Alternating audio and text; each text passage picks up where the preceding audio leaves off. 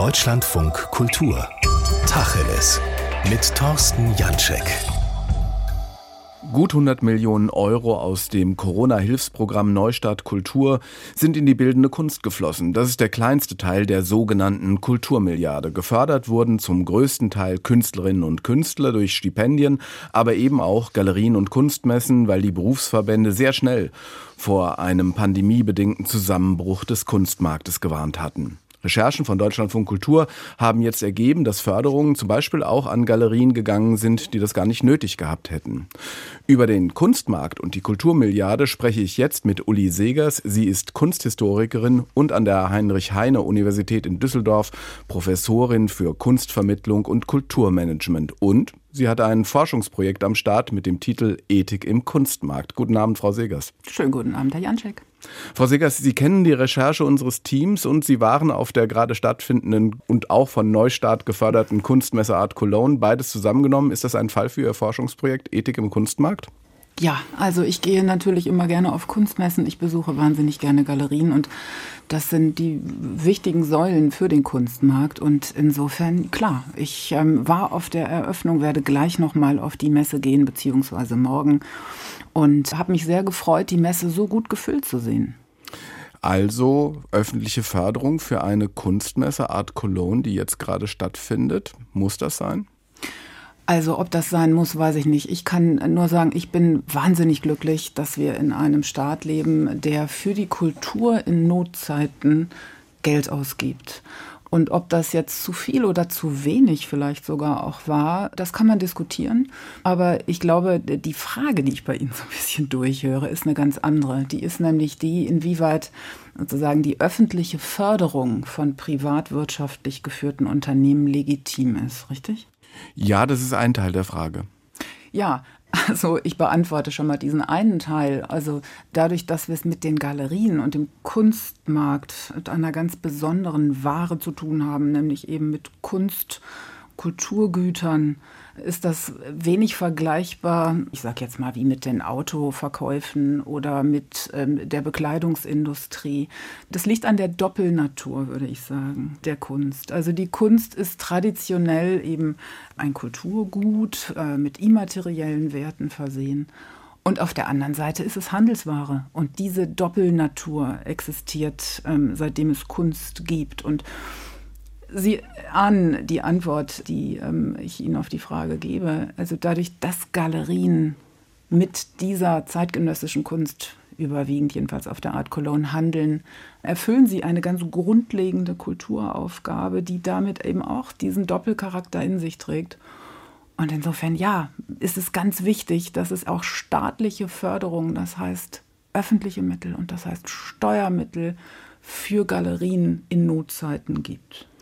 Das verstehe ich natürlich. Die Frage ist, sind es denn wirkliche Notzeiten gewesen? Also Sie haben gesagt, dass die Kölner Messe, die Sie jetzt gerade besucht haben zur Eröffnung, dass die sehr gut gefüllt war. Ich nehme auch an, dass die Umsätze stimmen werden.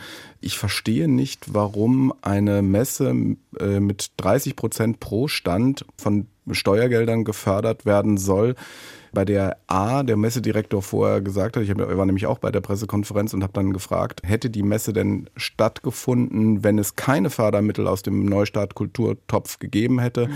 nämlich flächendeckend pro Stand von 30 Prozent. Und dann sagt er, natürlich hätte die Messe stattgefunden. Ja, klar. Und ich frage mich, ich frage mich, warum soll die öffentliche Hand Geld in die Hand nehmen für eine Messe, bei der Umsätze gemacht werden, die es erlauben, die Messe ganz normal zu betreiben und den Kunstmarkt auch ganz normal zu betreiben. Nur weil damit auch Kunst im Spiel ist, das mhm. verstehe ich nicht. Ich finde die Frage sehr legitim und natürlich muss man sich darüber unterhalten, gerade weil es öffentliche Gelder sind. Nun ist es aber so, dass ja nicht die Köln Messe GmbH gefördert wurde, sondern die Kunstmessen für die Beteiligung an einer der weltweit wichtigsten Kunstmessen. So, also das heißt, ich glaube 30, 32 Prozent wurde da pro ausstellender Galerie subventioniert.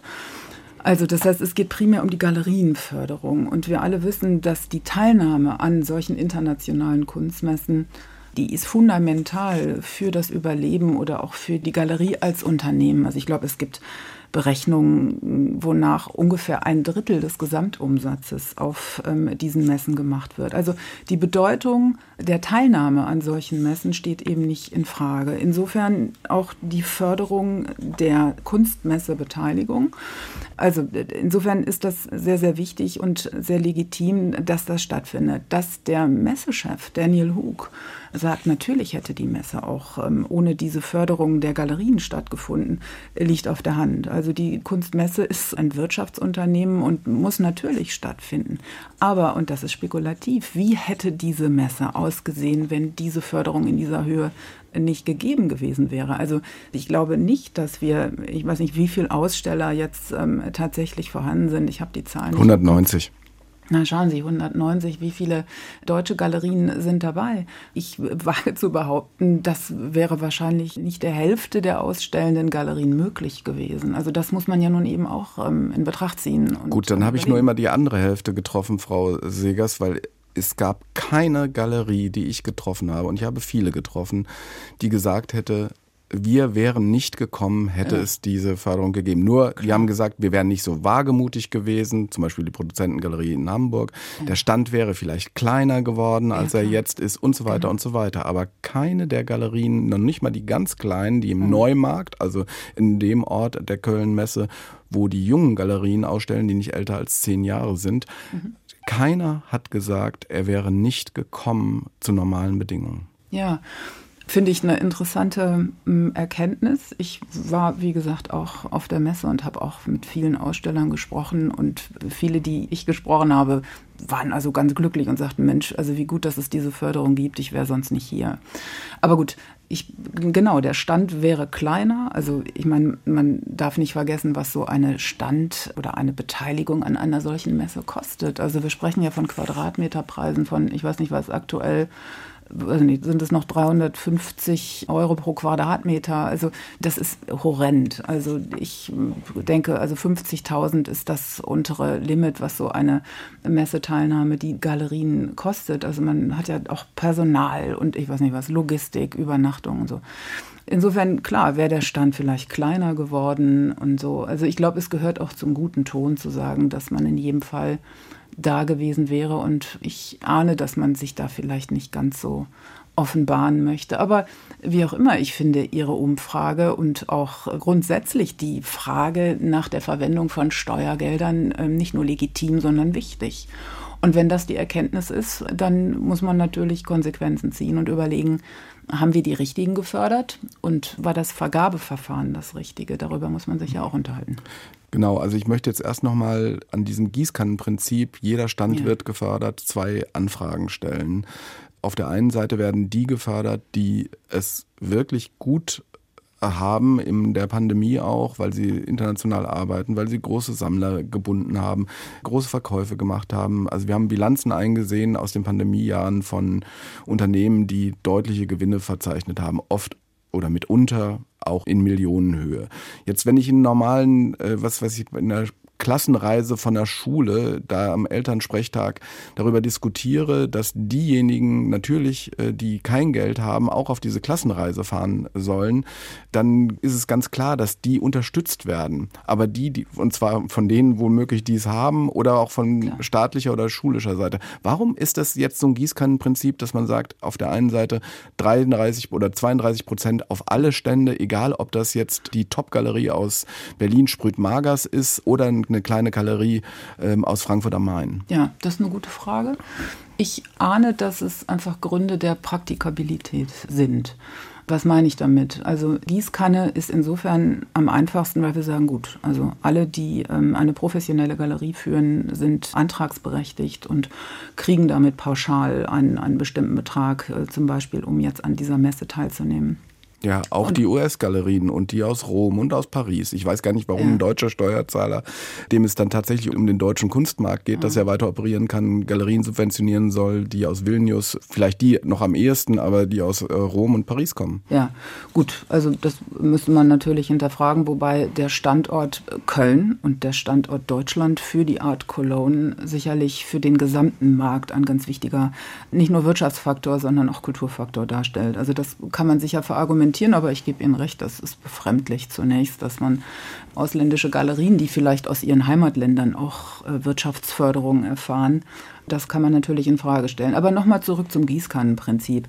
Das ist ja etwas, was wir auch nicht nur bezogen auf den Kunstbereich und die Kulturbranche äh, haben, sondern die Diskussion nach der Bedürftigkeit und der Frage, was haben wir überhaupt für einen Bedarf, das sehen wir ja im Moment ganz aktuell alle auch bei der Energiekrise. Also warum braucht es ähm, Haushalte? Also ich, ich zum Beispiel, ich bin ähm, als Beamtin alimentiert, ich, ich brauche keine Energiepauschale. Ich auch nicht. So, sie auch nicht. So, und das geht vielen anderen auch so. Und dennoch erhalten wir sie. Und die Diskussion wird geführt. Und insofern ist es sicher auch berechtigt, dass wir das im Bereich jetzt der Kulturförderung, der sogenannten Kulturmilliarde, hinterfragen.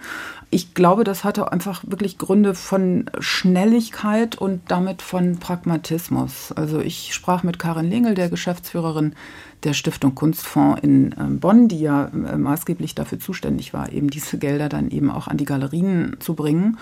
Und die sagte auch, das, das ist, wäre gar nicht anders möglich gewesen. So schnell diese Gelder, die dann, ähm, Gott sei Dank, wie ich meine, zur Verfügung gestellt worden sind, in die Galerien zu bringen. Frau Segers, Ihr Argument mit der Förderung bzw. mit der Energiepauschale, die wir alle erhalten, obwohl wir sie vielleicht gar nicht nötig haben, wie Sie und ich, das hinkt äh, an der Stelle, weil wir nicht die Gelder beantragen während die Galerien die Gelder beantragt haben. Und da kann man sagen, ja gut, juristisch ist es okay, ist es aber auch moralisch okay. Wir, Sie haben ja diesen mhm. Forschungsschwerpunkt Ethik im Kunstmarkt. Ja. ja. Muss eine Galerie, die gut durch die Pandemie kommt, Förderungsgelder beantragen, a, aus einem Topf für private Museen, nicht. aus diesem Archäologentopf, ja. um ähm, Umbaumaßnahmen oder Laptops mhm. anzuschaffen oder um besonders gute Ausstellungen herzustellen. Da sind Sie dann wieder vielleicht in der, in der Kulturförderung angelangt, ja. aber nicht in der, mhm. ja.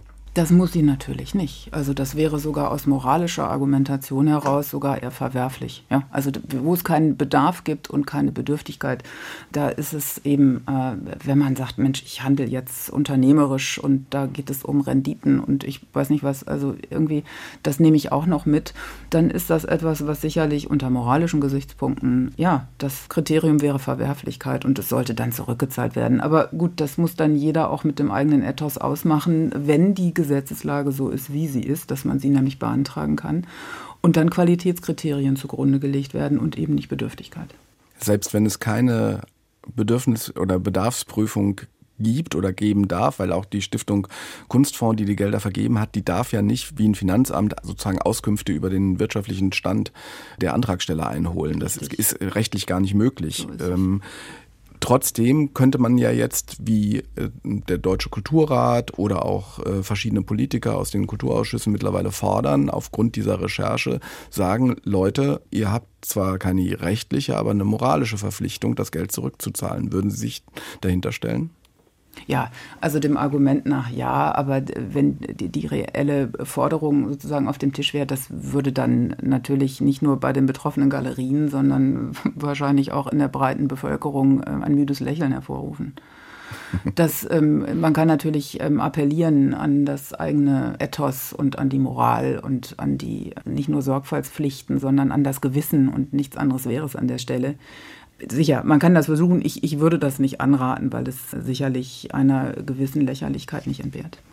Ich wollte noch mal ganz gerne auf den Anfang unseres Gesprächs zurückkommen. Da haben Sie nämlich etwas gesagt, ähm, was ich total wichtig finde, was jetzt so ein bisschen in meiner Argumentation untergegangen ist, nämlich dass die Galerien in einer Art Doppelstruktur äh, sind, nämlich weil sie auf der einen Seite Wirtschaftsunternehmen, privat geführte Wirtschaftsunternehmen sind, oft GmbHs sogar, und auf der anderen Seite natürlich ein Kulturträger sind, indem genau. sie eine zentrale Weiche bilden zwischen den Künstlerinnen und Künstlern und der Öffentlichkeit und auch den Museen und Kuratoren. Also ohne die Arbeit der Galerien wären viele Kuratoren niemals auf bestimmte Künstlerinnen und Künstler aufmerksam geworden. Die wären niemals ähm, in die Museen gekommen ja. und so weiter. Jetzt sind wir in der komischen Lage, dass wir ein Corona-Schutz- oder Hilfsprogramm haben, das Neustart Kultur heißt, und auf der anderen Seite eine Kulturförderung, die auf Exzellenz setzt weil sie nämlich genau dieses herausfinden will, wer eigentlich gut und wertvoll ist. Kann man beides eigentlich kombinieren, Exzellenz und Existenzförderung? Ja, ich glaube, man muss es. Also Galerien und Sie kommen und freue mich, dass Sie darauf zurückkommen, auf die grundlegende Kulturfunktion. Also wovon sprechen wir? Also Galerien sind definiert als privatwirtschaftlich aufgestellte Unternehmen, die Kunst von, ich sage jetzt mal, klassischerweise sind es jüngere KünstlerInnen, aber eben noch weniger bekannte, sozusagen am Markt platzieren. Was bedeutet das? In die Öffentlichkeit tragen, damit bewerben, überhaupt zum ersten Mal damit die Aufmerksamkeit generieren äh, für diese KünstlerInnen, häufig Absolventen, die gerade von der Akademie kommen. Also da geht es so ein bisschen eben auch durch das richtige Gespür für die richtige Kunst und da geht es um Qualität. Also insofern geht es um gute Kunst. Und auf der anderen Seite geht es um die Sicherung der Existenz von Kulturschaffenden. Und das ist eine Gratwanderung, vollkommen klar. Aber dennoch gilt es bei solchen Kulturförderungen immer sozusagen das Beste zu fördern. Also es geht um Qualität als Kriterium und es geht damit nicht primär um Sozialförderung oder Wirtschaftsförderung, sondern es geht um Kulturförderung. Kulturförderung auch bei privat geführten Unternehmen, das, das findet sehr häufig statt. Also private Theater erhalten Zuwendungen von der öffentlichen Richtig, Hand. Ja. Die Galerien haben es bis jetzt nie bekommen und ich merke bei den Reaktionen aus den mittelständischen Galerien vor allen Dingen auf unsere Recherche, ist es häufig immer so, dass sie sagen, wir brauchten das Geld nicht, um zu überleben, das ist sowieso nicht bei uns geblieben, also in unsere Galerie Gewinnkassen geflossen oder sowas, sondern wir haben das an die Künstlerinnen und Künstler oder an die Rahmenbauer, die ganzen Gewerke, die da mitmachen im mhm. Kunstbetrieb weitergegeben. Wir haben einfach bessere Ausstellungen gemacht, als wir sie hätten machen können ohne diese Förderung.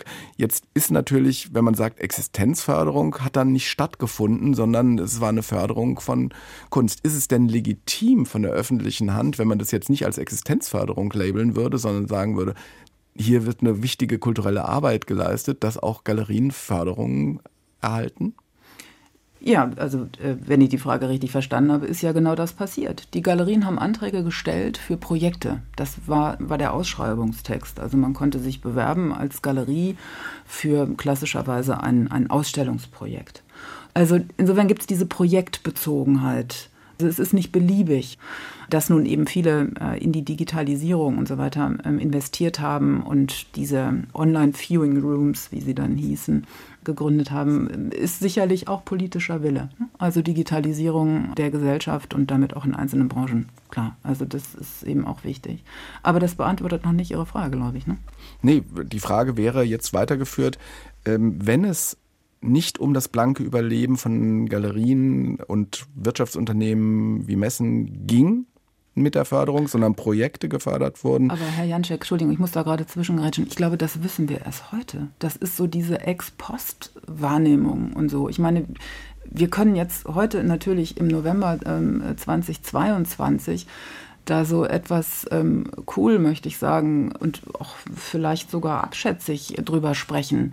Das sah vor zweieinhalb Jahren alles sehr anders aus. Also ich ähm, gebe gerne nochmal zu bedenken. Also es gab Umsatzeinbußen von 2019 auf 2020 äh, von fast 25 Prozent im Galeriensektor weltweit. Und ähm, die Befürchtung, die berufsständischen Interessensvertretungen, also der Bundesverband ähm, Deutscher Galerien und Kunsthändler, die Befürchtung war noch höher. Ja? Aber letztendlich wissen wir, das ist, Gott sei Dank möchte ich sagen, noch in einem Bereich gewesen, wo, wo Sie sagen, es eben nicht um das blanke Überleben ging sondern das ist sicherlich eben auch ein, ein Ergebnis dieser Förderung. Also ich glaube, das, das können wir gar nicht auseinanderdividieren an der Stelle. Also ich, dazu würde ich zweierlei sagen. Erstens gucke ich überhaupt nicht abschätzig auf die äh, Galerien. Im Gegenteil, ähm, ich würde nur sagen, wenn man schaut, dass es 20 Prozent oder 25 Prozent Umsatzeinbußen in diesem Geschäftsjahr flächendeckend gegeben hat, haben manche mehr und manche weniger, dann muss man eben sagen, das sind Umsatzeinbußen. Aber dadurch, dass die äh, Galerien auch nicht auf die Kunstmessen fahren mussten, dass sie weniger Ausgaben hatten, hatten sie zwar weniger Umsatz, mhm. aber mitunter äh, ähnlich viel Gewinn. oder Verlust oder wenig Verlust. Äh, so. Das ist das eine, was man dazu sagen kann. Also der, der Blick auf die Umsatzzahlen hat Thomas Schulte übrigens auch gesagt, sei der falsche Blick auf das ja. ganze Kunstsystem. Das ist das erste. Und das zweite, ist, dass ich eigentlich darauf hinaus wollte, ob es nicht sinnvoll ist, grundsätzlich jenseits Corona-bedingter Hilfsmaßnahmen einen Topf aufzulegen im Bereich des Kulturministeriums oder der Länder, die tatsächlich die kulturelle Arbeit von Galerien fördert, ähm, wo man dann aber auch sagen muss, nur die, die es nötig haben. Weil das ist nämlich natürlich nicht passiert. Ne? Die Bedarfsklärung hat gar nicht mhm. stattgefunden. Natürlich. Und da könnte man sagen, jetzt, wenn jemand ein besonders tolles Ausstellungsprojekt hat, wo er, wie Galerie Sechshauer in, in Berlin zum Beispiel, eine ganze Halle blau streichen äh, musste für ein Kunstprojekt und es das qualitätvoll genug beurteilt werden kann, mhm. dann soll er die, die Förderung auch bekommen jenseits der Corona-Hilfen. Meine Konsequenz wäre nicht daraus, weniger zu fördern im Bereich der Galerien, sondern das zu verstetigen, dass es sowas gibt, aber das nicht Existenzförderung zu nennen, sondern tatsächlich dann eine Kulturförderung. Ja, wobei ich dann die Rückfrage stellen möchte, Kulturförderung, Sie koppeln das an, an die Bedürftigkeit, an den Bedarf, aber wie kriegen Sie das dann mit der Exzellenz zusammen an der Stelle? Weil die Bedürftigkeit ist groß. Ne? Wir haben also ähm, sehr viele Kulturschaffende und es gibt sehr viele, die jetzt natürlich durch die zweieinhalb Jahre Pandemie und jetzt nochmal durch die Energiekrise so gebeutelt sind, dass sie äh, teilweise den ähm, Kulturberuf aufgeben mussten. Also ich finde diese Idee großartig, dass wir sagen, unabhängig von Krisenhaftigkeit ähm, wäre es wünschenswert, dass es eben einen Topf, einen Bundestopf gibt für bedürftige Kulturschaffende. Also die Künstlerin, äh, den Galeristen, äh, den äh, Theatermacher und so weiter. Aber da haben wir wieder die Frage, wie prüfen wir Bedarf, Bedürftigkeit und wie kriegen wir das mit Qualitätskriterien zusammen? Das kriegen wir ja auch andernorts hin. Also so, dass man sagen kann, also ähnlich bei den Solo-Selbstständigen hat es ja ganz gut geklappt. Die haben eine Förderung und zwar sehr schnell, sehr unbürokratisch, all das, was sie unter Pragmatismus verbucht haben, bekommen und mussten das dann in ihrer Einkommensteuererklärung dann nachweisen, dass sie das auch wirklich gebraucht haben. Richtig. Und das Gleiche kann man doch auch flächendeckend machen. Außerdem gibt es noch ein Instrument, über das wir gar nicht gesprochen haben, was ein wunderbares Instrument ist. Darauf hat mich äh, der Galerist Rupert Pfab aus Düsseldorf gebracht, der nämlich sagte, ja, warum zum Teufel wird nicht Kunst vom Staat angekauft? Auch dann kann man sagen, das ist ja eine Förderung, mhm. dass Kunst einfach in, in die öffentliche Hand übergeht. Und da gibt es ja auch ein gelerntes äh, Verfahren. Es gibt die Bundeskunstsammlung. Ich wollte gerade sagen, es gibt die Kunstankaufskommission und ich glaube auch der Etat ist in der Pandemie im Rahmen dieses Neustart-Kulturprogramms auch hochgestuft worden. Ja, ist total hochgestuft worden von 500.000 Euro auf drei Millionen. Aber drei Millionen sind im Vergleich zur Galerienförderung, wo es dann mit der Gießkanne ausgeschüttet 30 Millionen waren und Messeförderung, mhm. ähm, das ist dann halt eben nur ein Zehntel. Also es waren, glaube ich, ich, also wir jonglieren so mit den Millionen. Also soweit ich weiß, waren es nicht 30 Millionen für die Galeriebranche, sondern es waren 16 Millionen. Da kann man auch noch warten. Galerien und Messen waren über 30, also zusammengenommen. Mit den Messen zusammen. Aber ich höre so ein bisschen durch, dass man sagt, Mensch, also warum fördern wir die Galerien und nicht die ähm, Kunstproduzierenden selber? Also nee, das, das, das, das, das ist gar Nein? nicht mein, mein Ding. Also die jetzige Ankaufskommission des Bundes ist zu 85 Prozent direkt an die Künstlerinnen und Künstler herangetreten oder an sehr kleine Galerien. Die Werke, die da angekauft wurden, sollten nur 20.000 Euro kosten, was dann dazu geführt hat, dass die Stars außen vor geblieben sind. Das war erstmal ein super Programm, finde Klar. ich. Ich habe äh, eine Ausstellung in Chemnitz gesehen, ähm, Present Perfect heißt die. Das ist eine ausgezeichnete mhm. Ausstellung mit wunderbaren Werken, die sozusagen an die Öffentlichkeit wieder zurückgegeben werden könnten. Wenn man das dieses Programm in einer anderen Weise gefasst hätte, hätte man doch sagen können, ganz einfach. Die sollen auch bei den Galerien kaufen, natürlich, weil die die ganze Arbeit gemacht haben und dann eben auch ihren Anteil davon bekommen. Also wenn man einen großen Etat hätte und gesagt hätte, lasst uns wirklich flächendeckend ankaufen für Schulen. Warum soll nicht im Rathaus ein modernes Kunstwerk hängen? Und wenn Sie in dem Bereich weiter die Förderung expandiert hätten, hätte ich in die Hände geklatscht, weil es nämlich dann mhm. dazu führt, dass alle etwas davon haben. Nicht Ja, nur die also- Galerien und die Künstlerinnen und Künstler, sondern die die Künstlerinnen also- und die Künstlerinnen und Künstler, sondern auch die Museen, deren Ankaufsetat geschrumpft wurden und die Öffentlichkeit, die dann plötzlich wieder Ausstellungen mit äh, aktueller Gegenwartskunst hat und dann auch noch in einem Kunstsegment, das ist nämlich der Bundesankaufsetat, wo die Künstlerinnen und Künstler noch nicht so bekannt sind, aber schon etabliert auf dem Kunstmarkt, wo sich wahnsinnig viel entdecken lässt und wo man mit 20.000 Euro wirklich ein Hauptwerk kaufen kann und nicht nur eine Zeichnung. Absolut. Ich finde es eine gute Idee, eben den Ankaufsetat zu erhöhen. Aber ich würde Ihnen widersprechen, wenn Sie sagen, das wäre das einzig gute Instrument gewesen. Und ich will Ihnen sagen, warum. Wenn wir Steuergelder dahingehend verwenden, dass dann in Galerien Kunstwerke angekauft werden, dann fehlt mir etwas, wo wir sagen Kunstvermittlung. Also, wenn ich als Galerie ein bestimmtes Ausstellungsprojekt beantragen kann, dann muss ich zunächst eben auch sagen, Mensch, worum geht es mir, was für wen, welche Zielgruppen, wie setze ich das um, welche KünstlerInnen beteilige ich dabei. Also wenn es wirklich rein um den Ankauf von Kunst geht, und da haben Sie natürlich recht, das ist auch etwas, was die Künstlerin fördert, das ist etwas, da hat auch die Steuerzahlerin was davon, all weil sie dann die Werke im Museum angucken kann. Also ich glaube, Kunst anzukaufen ist immer wichtig, aber es, es, reicht nicht alleine nur Ankäufe zu tätigen, sondern wir haben eben Ausstellungsprojekte, Vermittlungsprojekte, wir haben neuartige Präsentationen, auch der Bereich der Kunstvereine, über den haben wir noch gar nicht gesprochen ist ja hier eben auch beteiligt. Also ich bin äh, nicht dagegen und natürlich ist es etwas, das ist eine unmittelbare Wirtschaftsförderung. Aber natürlich, wenn es Werke sind, die dann die einzelnen Museen eh auf der Liste stehen haben, beziehungsweise die einzelnen künstlerischen Positionen, dann ist das zuträglich. Wir haben jetzt noch gar nicht über die Künstlerinnen und Künstler gesprochen oder nur am Rande über die Förderung von denen. Die haben ja insgesamt auch über die Stiftung Kunstfonds 50 Millionen Euro als Förderung bekommen und auch da regt sich innerhalb der Künstlerschaft Widerstand, weil die sagen, naja, das ist auf der einen Seite jetzt wiederum eine Exzellenzförderung, also für die wirklich super duper Künstler, was nicht stimmt, aber da spielen Gerechtigkeitsfragen auch eine zentrale Rolle, weil die Stipendien eben dann auch nicht an jeden vergeben wurden und an manche mehrfach. Ja, also da kann ich wenig zu sagen. Also wenn dem so ist, wäre es nicht gut. Aber ich weiß auch aus vielen Gesprächen, auch mit Vertretern des Bundesverbandes Bildender KünstlerInnen, also ich meine, es ist eine, Knappheit von Gütern, die wird verteilt. So, und da gibt es dann natürlich immer eben auch der eine bekommt es, der andere bekommt es nicht. Also wie legitimiert man, wie begründet man, wie konstituiert man, wie legitimiert man, wie schafft man Gerechtigkeit bei der Geldvergabe? Da kann man Stipendienprogramme auflegen, da kann man unabhängige Fachjurys installieren. Und dennoch werden diejenigen, die es nicht bekommen haben oder zu wenig bekommen haben, in ihren eigenen Augen es immer kritisieren.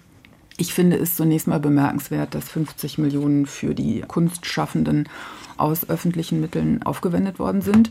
Und sollte es so sein, dass da sozusagen eklatante, unfaire Bedingungen herrschen, muss man das anpassen. Da kann ich tatsächlich zu wenig zu sagen. Das sagen die Künstlerinnen selbst innerhalb unserer Recherchen. Ich selber habe mir die Listen sehr genau angeschaut und finde, dass zumindest die geförderten Künstlerinnen und Künstler wirklich es verdient haben, gefördert zu werden, und zwar unter Qualitätsgesichtspunkten. Aber dann sind wir schon wieder bei der, bei der, Exzellenz mhm. und bei der Qualität und nicht bei der Existenz, weil bei Existenz kann man nicht nach Leistung fragen, sondern dann geht es darum, dass es egalitär verteilt wird, das Geld. Ja, also das Qualitätskriterium ist, glaube ich, ein zentrales. Unabhängig davon diskutieren wir ja auch schon seit längerer Zeit Fragen von verpflichtendem Honorar für Künstler, die ausstellen. Wir überlegen, wie kann man Künstlerinnen besser absichern. Das sind aber alles Fragen, die mehr in die wirtschaftliche und damit in die soziale Absicherung gehen. Also ich würde das nicht unbedingt immer koppeln an die Förderung von der sozusagen Also das Exzellenzkriterium, was Sie aufgebracht haben. Also da muss man, glaube ich, genauer hingucken. Wir können nicht sagen, die vielen Künstlerinnen und Künstler, und wir haben ja in den letzten Jahrzehnten einen enormen Zuwachs an Kunstschaffenden. Das, da können wir natürlich auch nicht sagen, leider nicht, aber wir fördern jetzt quasi jede Künstlerin, jeden Künstler, der in existenzielle Not geraten ist. Wenn wir Stipendien ausloben, geht es um Qualität und nicht um äh, soziale Absicherung an der Stelle. Ist das ein Schwachpunkt im Betriebssystem Kunst, dass es eigentlich immer dann um Qualität geht, oder ist es eine Stärke des Betriebssystems Kunst? Also ich glaube, wenn wir vom Betriebssystem sprechen, dann ist es etwas, was natürlich eben Kunstmarkt und die verschiedenen Interessen der Akteure eben abbildet. Da geht es immer um Qualität und über die Kriterien, die Qualität sozusagen konstituieren, haben wir ja auch noch nicht gesprochen. Also die Intransparenz des Marktes, was eben die äh, Leistungsbewertung anbelangt, das ist ja der zentrale Punkt was ist Qualität und wer bestimmt das eigentlich? Wer sagt, es ist etwas qualitätsvoll und exzellent und das andere eben nicht? Aber grundsätzlich natürlich müssen wir in der Kunst- und Kultur Exzellenz fördern, vollkommen klar. Wir müssen über Qualität sprechen, auch bei der Förderung im Programm Neustart Kultur. Zu Gast in Tacheles im Deutschlandfunk Kultur war heute die Kunsthistorikerin Uli Segers von der Universität Düsseldorf. Mehr zum Thema unserer Recherche zu Neustart Kultur finden Sie auf unserer Homepage www.deutschlandfunkkultur.de und da gibt es auch die Sendung zum Nachhören. Deutschlandfunk Kultur. Das Feuilleton im Radio. Unsere Podcasts in der DLF Audiothek und überall dort, wo es Podcasts gibt.